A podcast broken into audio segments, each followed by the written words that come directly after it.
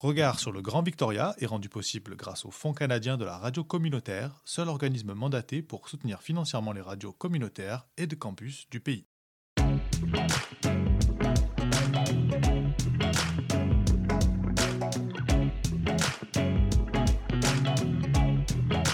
Regard sur le Grand Victoria.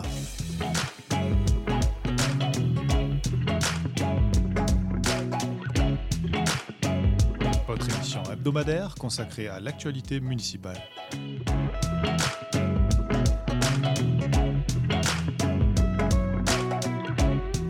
À retrouver tous les mercredis à midi et en rediffusion le samedi à 10h sur les ondes de Radio Victoria 107.9 FM.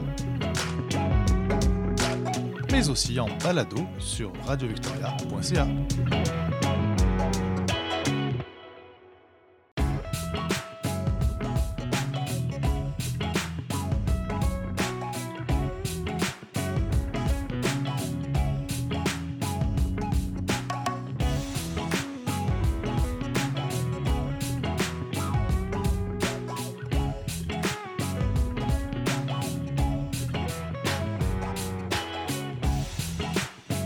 Bonjour à tous, il est midi, mercredi 23 décembre, la dernière émission de Regard sur le Grand Victoria en 2020. C'est François Macon sur les ondes du 107.9 FM pour vous accompagner. Merci à vous d'être fidèle à votre rendez-vous de l'actualité municipale et provinciale dans le Grand Victoria. Et pour cette dernière émission de l'année, nous avons choisi de mettre à l'honneur nos héros de 2020. Je veux bien sûr parler du personnel soignant. Nous recevrons donc à cet égard Sophie Sans Façon. Elle est pharmacienne d'hôpital et nous reviendrons avec elle sur cette année si particulière. Après près d'un an passé à lutter contre la pandémie auprès des patients, quel est l'état de santé mentale de nos soignants? Sont-ils impactés? Quels sont leurs rythmes de travail? Et puis, que peut-on leur souhaiter pour améliorer leur quotidien en 2021, nous poserons évidemment toutes ces questions, ainsi que son ressenti sur l'état actuel des infrastructures de santé au pays à notre invitée Sophie Sans en deuxième partie d'émission. Mais avant ça, le sommaire sur l'actualité du Grand Victoria, avec d'abord les premiers coups de turbine donnés dans la nouvelle station d'épuration du Grand Victoria. Construite par le CRD, elle devrait être pleinement opérationnelle au cours du mois de janvier. Nous y reviendrons dans un premier titre. Nous évoquerons également la restitution par la province des terres traditionnelles au peuple des Tsarlip. Et puis nous terminerons avec ce triste record, la Colombie-Britannique qui s'apprête cette année à battre son record de décès par overdose. Selon les autorités sanitaires, 5 personnes par jour meurent en moyenne d'overdose en Colombie-Britannique suite à la consommation de drogues illicites. Nous y reviendrons.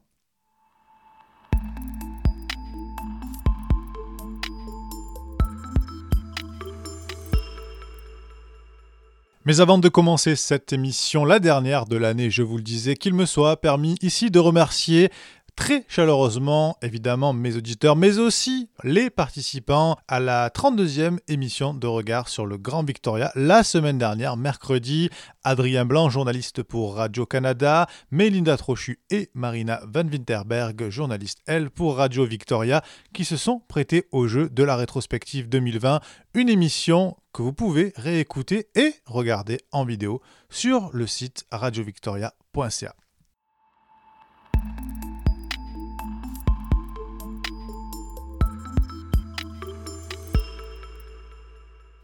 Et au moment même où nous étions en train d'enregistrer cette émission, un événement de taille s'est produit à Victoria, puisque mercredi, pour la première fois depuis plus d'un siècle, les eaux usées du Grand Victoria n'ont pas été rejetées dans l'océan. En effet, à McLean Point, la station d'épuration ultra moderne a activé durant quelques heures ses turbines après quatre années de construction et au moins autant de consultations. Ce projet porté par le district régional de la capitale pour un investissement d'environ 800 millions de dollars, assure désormais le traitement des eaux usées des municipalités de la zone centrale de Victoria, d'Esquimalt, de Saanich, Dog Bay, de View Royal, de Colwood, de Langford et des nations Esquimalt et son guise. Selon le CRD, ce bâtiment est à la pointe des exigences normatives puisque l'usine filtre d'abord et traite les eaux usées, elle relâche les eaux claires et purifiées dans l'océan et envoie sous pression par un réseau de conduits souterrains les résidus biosolides ou les boues fécales à l'usine de traitement de la décharge de Heartland à Central Sanish. Là, ces résidus sont convertis en engrais et en biocarburants qui pour les cinq prochaines années seront expédiés sur le continent afin d'alimenter en se substituant au carburant fossile non renouvelable, une usine de fabrication de ciment. Le CRD est actuellement en train de définir une stratégie à long terme pour la réutilisation et la valorisation des résidus biosolides. S'ils sont normalement utilisés pour produire de l'engrais ou généralement stockés, ces déchets organiques recyclés trouvent aujourd'hui de nombreuses nouvelles applications. Nous en parlerons à la rentrée avec mes invités chercheurs spécialisés dans les solutions environnementales, d'optimisation et de valorisation de ces déchets organiques.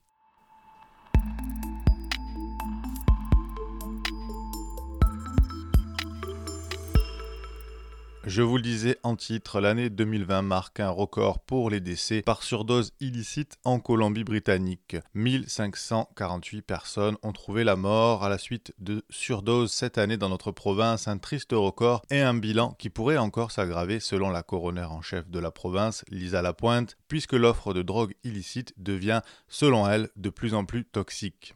Les services du coroner provincial ont dénombré 153 décès soupçonnés de toxicité médicamenteuse en novembre 2020, soit une augmentation de 89% par rapport à novembre 2019, où 81 personnes avaient déjà trouvé la mort. En octobre 2020, 164 personnes avaient perdu la vie à la suite d'une surdose. En moyenne, 5 personnes par jour décèdent dans la province à cause de surdose de drogue illicite. 81% d'entre eux sont des hommes. Au cours des cinq dernières années de cette urgence de santé publique, plus de 6500 familles ont vécu le chagrin et la tristesse de perdre un être cher à cause de la condition médicale difficile de la toxicomanie, déplore Madame Lapointe. Aussi, elle indique que les résultats de toxicologie montrent qu'un plus grand nombre de personnes décédées entre avril et novembre 2020 présentaient des concentrations extrêmes de fentanyl dans leurs analyses par rapport au mois précédent. Les principales conclusions préliminaires de ces rapports de décès dus à la drogue montrent que les cantons qui ont connu le plus grand nombre de décès sont Vancouver, Surrey et Victoria en 2020. Lors de cette année, 70% des victimes étaient âgées de 30 à 59 ans et le taux de mortalité attribuable aux drogues illicites chez les hommes a continué d'augmenter en novembre 2020, tandis qu'il a diminué chez les femmes. Les taux de mortalité attribuables à des drogues illicites chez les personnes âgées de 19 à 59 ans ont eux tendance à baisser depuis plusieurs mois. Cependant, les taux chez les 60 ans et plus augmentent, mais restent stables parmi les moins de 18 ans. La mortalité due à la toxicité des drogues a baissé dans la région de santé de Highland Health, mais sont toutefois en augmentation dans toutes les autres autorités sanitaires de la province.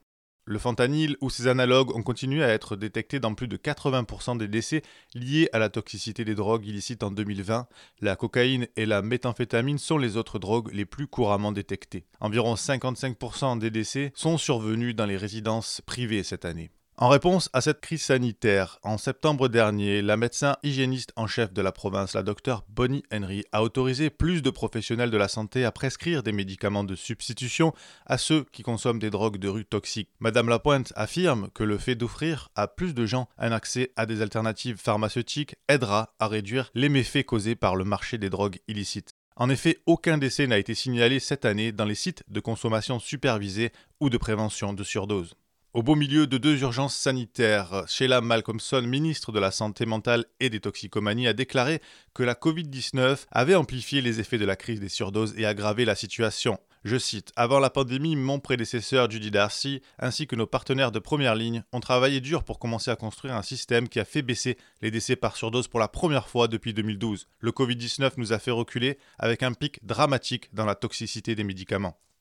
La ministre s'est engagée à trouver de nouvelles façons de séparer les gens de l'approvisionnement en médicaments empoisonnés, à construire davantage de lits de traitement et de réadaptation, et à aller de l'avant dans la décriminalisation pour réduire la stigmatisation. Vous pouvez retrouver la liste des actions complètes de la province en réponse à la crise des surdoses sur le site internet bc.gov.ca.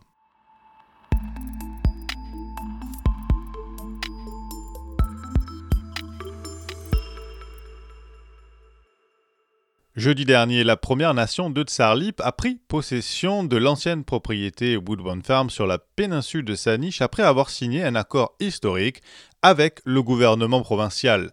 La Colombie-Britannique restitue donc le territoire traditionnel à la Première Nation de Tsarlip, une propriété de 78 hectares, autrefois utilisée par la nation pour la chasse, l'agriculture et les pratiques traditionnelles, et immédiatement adjacente à la seule réserve de la Première Nation de Tsarlip. La Première Nation de Tsarlip est l'un des quatre peuples saniches avec les Pokachin, les Tswasut et les Tsekum et compte aujourd'hui plus de 1000 membres.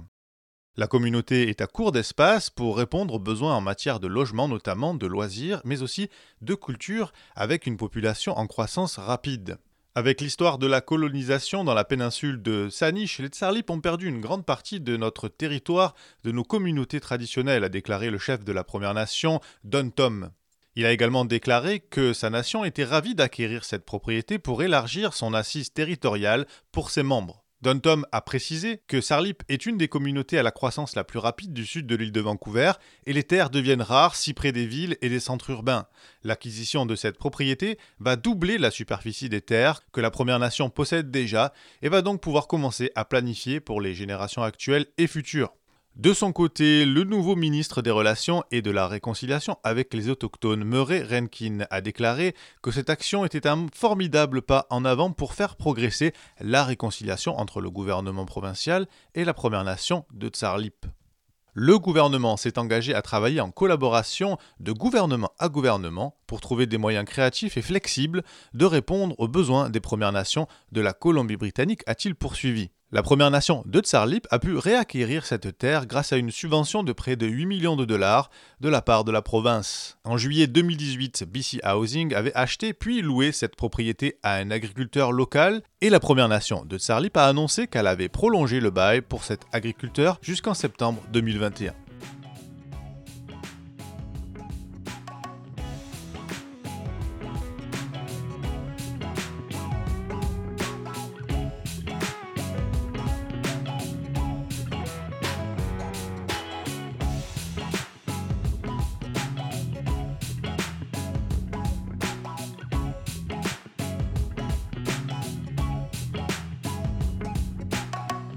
Sur le Grand Victoria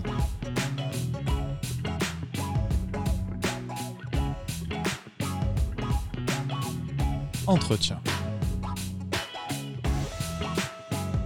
Et pour cette dernière émission de l'année, comment ne pas mettre à l'honneur le personnel soignant, le personnel soignant en première ligne des travailleurs de la santé qui ont lutté tout au long de l'année 2020 contre la Covid-19 auprès des patients dans des conditions parfois compliquées, des cadences et des rythmes de travail élevés. Comment se sont-ils adaptés? Comment leur santé mentale a-t-elle été impactée? Ce phénomène épidémiologique a-t-il contribué à façonner une nouvelle façon de percevoir et de pratiquer leur métier? Et quel est leur sentiment sur la réalité de la qualité de l'offre de soins et des infrastructures de santé au Canada? Et pour en parler avec nous, nous recevons Sophie Sans Façon. Bonjour Sophie.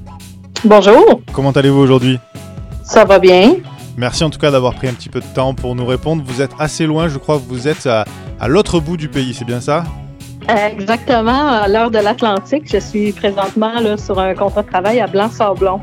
Voilà, c'est dans les maritimes, c'est ça? Exactement. Ben, en fait, euh, c'est encore au Québec, euh, mais on est à l'heure des maritimes. D'accord. Bah, écoutez, je crois qu'on ne pouvait pas faire euh, autant éloigné, puisque moi, je suis à l'autre bout, à Victoria, sur l'île de Vancouver. Donc, on se parle vraiment d'un bout à l'autre du pays. En tout cas, merci d'avoir pris un, petit peu de temps. Je le disais, on vous reçoit pour parler eh bien, de cette année très particulière, vue de l'intérieur puisque vous êtes pharmacienne d'hôpital. Alors avant de commencer cette interview, pour savoir un petit peu comment ça s'est passé de l'intérieur, je le disais, comment le système de santé a réagi à cette euh, épidémie, est-ce que vous pouvez nous, expliquer ce qu'est une pharmacienne d'hôpital? Euh, Oui, en fait, moi, euh, je suis pharmacienne clinicienne d'hôpital, donc il y a différents types de postes, mais celui que je fais, c'est probablement celui qui est le plus fréquent. Euh, dans l'Ouest, euh, qui est, euh, dans le fond, je travaille avec des patients, je travaille avec les médecins directement sur les étages, les infirmières. on s'assure que tout va bien au niveau du procédé là, pour les médicaments. Puis aussi, on assiste vraiment les médecins au niveau de la prescription, l'admission, les congés des patients, ainsi que le personnel là, infirmier là, pour l'administration des médicaments. Donc, quand j'étais dans l'Ouest, je travaillais euh, un peu euh, en, hémodialyse, puis euh, je travaillais encore aussi en, soins de longue durée, mais tout ça pour la santé, le système de santé publique. Puis, présentement, ben, c'est ça, là, quand je suis au Québec, je fais des remplacements et des dépannages. Donc, ça se trouve souvent être des hôpitaux où est-ce qu'ils sont en, en quasi rupture là, de service au niveau de la pharmacie. Donc, à ce moment-là, je fais un peu tout. Là. donc, en général, là, je dirais là, que quand je travaille dans l'Ouest, je suis plutôt là, sur les étages avec les médecins, les infirmières, les patients. Très bien. Alors, quand vous, quand vous êtes dans l'Ouest, euh, vous êtes où particulièrement? Hein? Vous êtes sur l'île de euh, Vancouver? Oui, c'est exactement sur l'île de Vancouver, euh, puis parfois à l'hôpital Royal Jubilee Hospital, mais pour les patients externes dans l'hémodialyse, puis aussi également dans l'île, on, on appelle ça le South Island pour Victoria en soins de longue durée également. Très bien, donc vous étiez euh, à Victoria quand la, pandémie s'est déclarée en début d'année 2020, c'est bien ça? Exactement. Alors, quelle a été votre, votre première réaction au sein du système de, santé euh, Comment ça s'est passé concrètement? Est-ce que vous avez eu dans un premier temps, euh, j'allais dire peur, comme tout le monde évidemment, mais... Je pense que, en fait, ce qui est arrivé, c'est que ça allait excessivement vite. Parce que je me souviens qu'il y avait une réunion où on parlait du fait que, vu qu'on savait très peu de ce que c'était le COVID, on appelait des fois le SARS-2, comme c'était un début, puis il y en avait en Chine, ça commençait un peu en Europe. Mais il y avait un peu là une discussion à un moment donné qu'un des euh, prologues avait amené que dans le fond, il y, avait un plan de construire des abris tempo, comme on appelle en bon québécois, de cibler des garages de plastique pour faire les tests des gens dans des autos. Éventuellement, si jamais on était vraiment mal pris, d'avoir un peu des cliniques comme ça, parce que si on avait des gens contaminés, on voulait pas les amener à l'urgence, à l'hôpital, dans des cliniques privées. Donc, ça avait l'air vraiment comme quelque chose de peu réaliste, un scénario un peu euh, comme on fait nos pratiques au niveau des tremblements de terre, des trucs comme ça, où est-ce qu'on n'aurait ni fax, ni cellulaire, euh, ni connexion Internet. Donc, on est, donc, on, a regardé un peu ça. Donc, on avait, la première fois qu'on a entendu un résumé, on était comme, bof, OK, c'est probablement peu probable. Puis, on avait, il y a aussi d'autres organismes peuvent être contaminants. Il y en a un qui s'appelle le CPO, qui était aussi un autre, là, des organismes qu'on peut avoir, là, pas une infection comme le COVID, mais disons, des patients qui sont hospitalisés, peut avoir des bactéries résistantes, des choses comme ça. Donc, euh, on avait un peu mis ça un peu là-dedans. Puis, euh, je pense que moins de deux semaines après euh, ce rapport d'une réunion où on parlait d'avoir des cliniques de dépistage dans des dans des abris tempo à l'extérieur des centres et des cliniques, ça a commencé là, ça s'est déroulé comme disons là, assez rapidement. Très bien. Alors, on sait qu'on a eu de la chance sur l'île de Vancouver. On a été relativement épargné, ne serait-ce qu'au niveau des chiffres et des infections quotidiennes. Hein. c'est moins important qu'au Québec. En revanche, mhm. vous étiez là quand ça a commencé, on vient de l'entendre. Qu'est-ce qui a changé pour vous professionnellement Votre approche des patients, de la maladie? On a différents protocoles à suivre au niveau euh, soit de l'habillement. Pendant un bon bout de temps, moi-même, j'avais un, disons là, j'étais à deux à trois euh, kits de vêtements par jour, un pour l'hôpital, un pour se rendre. Si je devais aller travailler à l'urgence, ça faisait un troisième euh, kit de vêtements. Ça, par exemple, c'était fourni par l'urgence. Puis là, quand on revient, on met ceux-là qu'on a mis euh, le matin, mais là, on va pas à l'épicerie après, on va prendre sa douche, on se lave les cheveux. Puis là, après ça, on va faire la ligne pour aller à l'épicerie, puis il est rendu 7 heures. Euh, fait que, non, mais sérieusement, ce qui arrive, c'est que ce qui a changé, c'est un peu aussi l'approche aux patients où on va aller voir les patients, dans le fond, en sachant leur statut COVID. Au niveau des préventions des infections, je pense que c'est quand même déjà très bien là, sur l'île de Vancouver, mais là, ça s'est encore plus solidifié, les procédures pour aller à l'intérieur d'une chambre, en sortir, euh, avoir le matériel tout prêt. C'est quelque chose aussi pour que quand on accède aux patients, que ça soit sécuritaire pour nous aussi.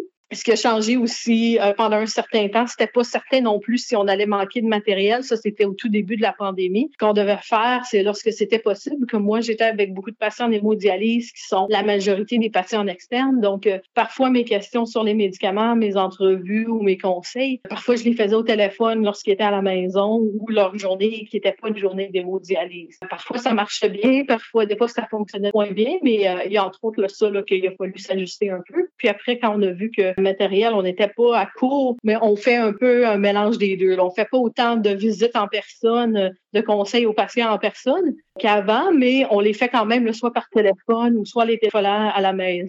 C'est une méthodologie en fait qui a, qui a changé, on s'est adapté. J'avais envie aussi de vous demander, à la fois professionnellement et personnellement, vous faites partie des travailleurs euh, de première ligne, comme on les appelle. Est-ce que vous avez été éprouvé euh, physiquement, mentalement? Est-ce que le rythme et la charge de travail ont augmenté? Euh, ben, c'est sûr qu'au début, oui, ça, ça va augmenter beaucoup parce que euh, tout était nouveau. Il y avait beaucoup de protocoles comme pharmacien. Même si euh, c'est pas seulement les médicaments, je, je pouvais passer, je peux avoir là, entre trois et sept questions de laboratoire, de comment remplir les fiches pour faire un prélèvement COVID.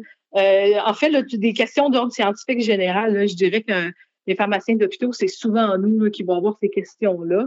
Euh, donc ça, on en avait énormément beaucoup, ou, euh, même des patients qui voulaient avoir des références, des choses comme ça. Euh, donc ça, ça, arrivait là, oui, c'était très occupé, là, je dirais, là, au début de la pandémie. après ça, l'été, ça s'est calmé un peu, là, du moins sur l'île de Vancouver. puis, puis c'est ça. Donc, ça a changé un peu là-dessus. Ça a changé aussi dans le fait que, veut, veut pas, on, ben, il y a certains patients là que ça les a affectés énormément dans le sens, je dirais plus au niveau de la santé mentale. J'ai eu beaucoup plus de patients qui avaient euh, de l'insomnie, euh, qui se sentaient plus dépressifs, euh, qui demandaient là, soit s'il y a des trucs ou des choses pour dormir. puis on voyait aussi des fois là, des, des patients qui leur motivation à rester là au niveau des soins, parfois les personnes plus âgées, c'était d'avoir des visites des gens, de faire certaines activités. Puis ça, ça a été coupé. Mais je dirais que la plupart des gens, c'est souvent une phase, je dirais, en trois, six, huit semaines d'adaptation. Puis euh, après ça, les gens s'habituent. On a été quand même chanceux. On a quand même eu un été pas si mal en Colombie-Britannique. Ça, ça a remonté le moral un peu là, des gens d'avoir les restaurants ouverts, ces choses-là, là, d'être pas, euh, de pas être complètement là, en fermeture complète. Oui, c'est sûr que ça a limité les impacts qui commençaient à être vraiment grandissants sur la santé mentale.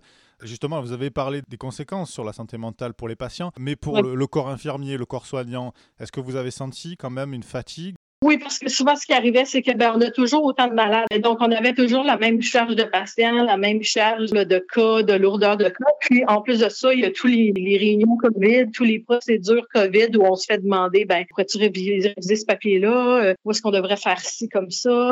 Tout réviser ce qui est protocole, les procédures, ces choses-là. Donc, ça se rajoutait par-dessus la tâche.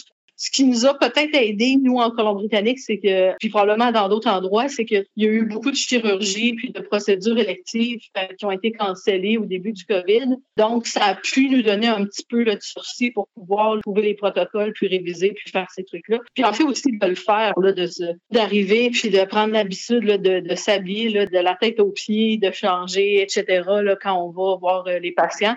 On le faisait déjà avant, mais pas aussi souvent qu'on a à le faire là, maintenant, parce que en fait, ce qui arrive, c'est que c'est souvent, il y a des patients, des fois, s'il y a un délai pour obtenir un résultat, c'est là qu'on va devoir considérer qu'un patient est COVID sans nécessairement qu'il soit COVID. Donc, on a eu beaucoup de cas comme ça où on a dû les considérer pendant un jour, trois jours, euh, comme s'il pouvait être COVID positif, mais dans le fond, il ne l'était pas. Alors, on va en profiter de vous avoir euh, aujourd'hui avec nous dans Regard sur le Grand Victoria, puisque je le disais, vous avez travaillé à la fois ici en Colombie-Britannique, sur l'île de Vancouver. En ce moment, vous êtes euh, près de, des maritimes, vous êtes à l'autre bout du pays, donc vous avez une vision un petit peu périphérique du système de santé canadien, on peut dire.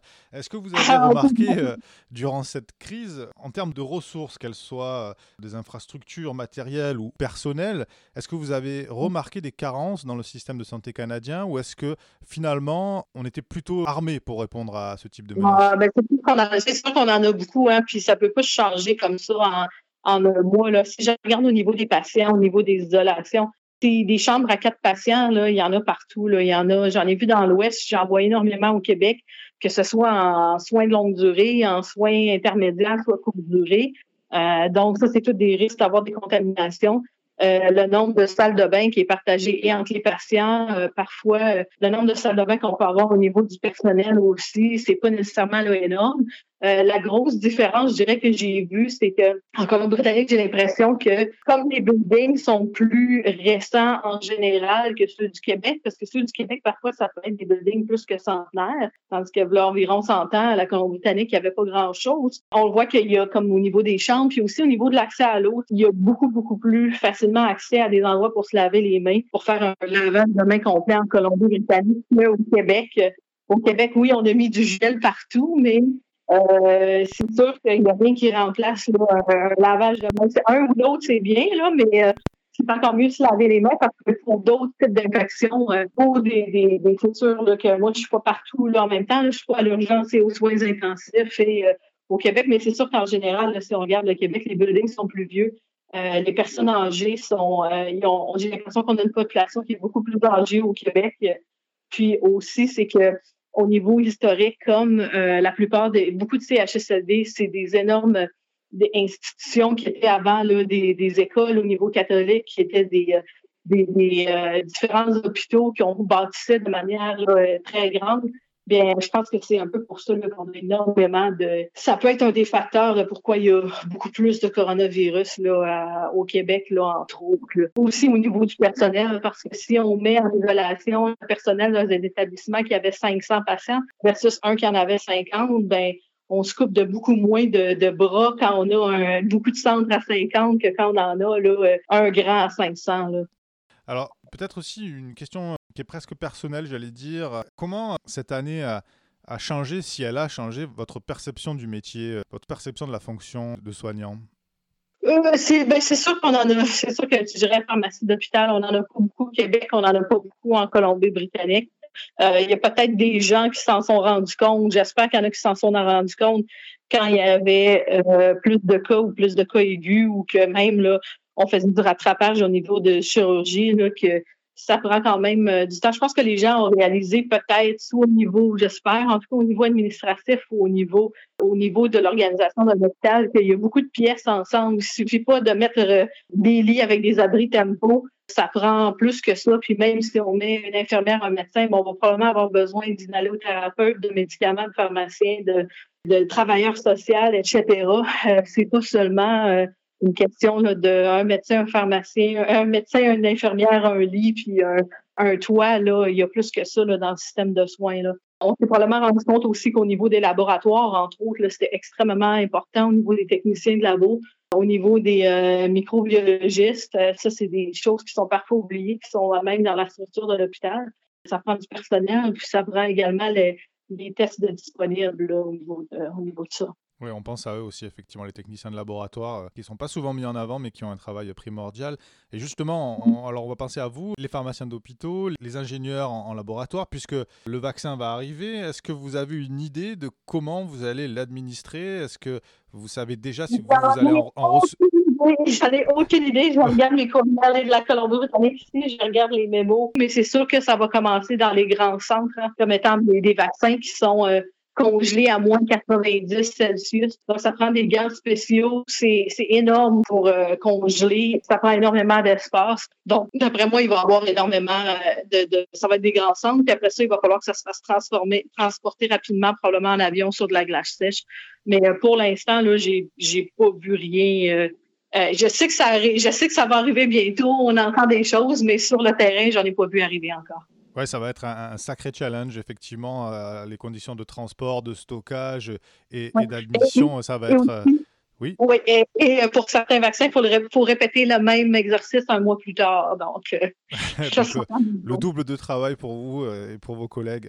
en tout cas, on, vous remercie. Et puis avant de se quitter, j'avais envie de vous poser une question, Sophie Sans Façon. Qu'est-ce qu'on peut vous souhaiter pour 2021, pour l'année prochaine? Oui, ben en fait, j'aimerais, on aimerait que ça, que ça continue bien, puis que la deuxième vague euh, passe, puis qu'il n'y en ait pas une troisième. Puis euh, ce qu'on aime, ce que j'aimerais aussi là, euh, disons plus à long terme, ce serait que dans le fond que les gens là, se souviennent du coronavirus comme de quoi que c'est quelque chose qui peut se préparer à long terme. Si on a à faire des choix de société au niveau là, des soins de santé, au niveau de est-ce qu'on doit investir dans la recherche et le développement. Ça, c'est des endroits au Canada qui ont été énormément coupés dans les 10 à 20 dernières années, ainsi qu'au niveau là, de, des soins pharmaceutiques euh, pour préparer les vaccins, la recherche, la recherche fondamentale, la recherche au niveau du gouvernement. Euh, la recherche au niveau de la santé publique euh, en épidémiologie. Donc, c'est quelque chose que j'espère que on va pas juste là, sortir de cette vague-là, puis après ça se dire bon, mais on s'assure sur nos lauriers, puis dire qu'on n'a pas besoin de rien de plus, mais de penser à long terme que c'est des choses qui vont probablement se répéter là dans l'histoire. Là. On ne sait pas quand, on ne sait pas ça va être quoi, mais euh, que c'est possible qu'il y en ait d'autres pandémies comme ça, puis de d'apprendre en fait de ce qu'on euh, de ce qu'on a vécu. Très bien, ben écoutez, nous c'était notre façon à nous d'un regard sur le Grand Victoria de rendre hommage et de tirer un grand coup de chapeau au personnel soignant pour tout ce qu'ils ont fait, leur mobilisation, leur inépuisable énergie durant cette période si particulière en 2020. Sophie, sans façon, merci infiniment d'avoir été avec nous aujourd'hui. Merci, ça fait plaisir.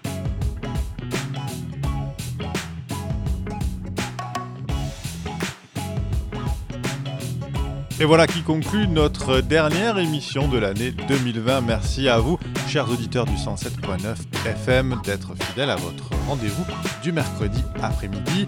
Je vous souhaite évidemment de passer d'excellentes fêtes de fin d'année et je vous retrouve le 6 janvier très précisément pour une nouvelle émission de Regard sur le Grand Victoria.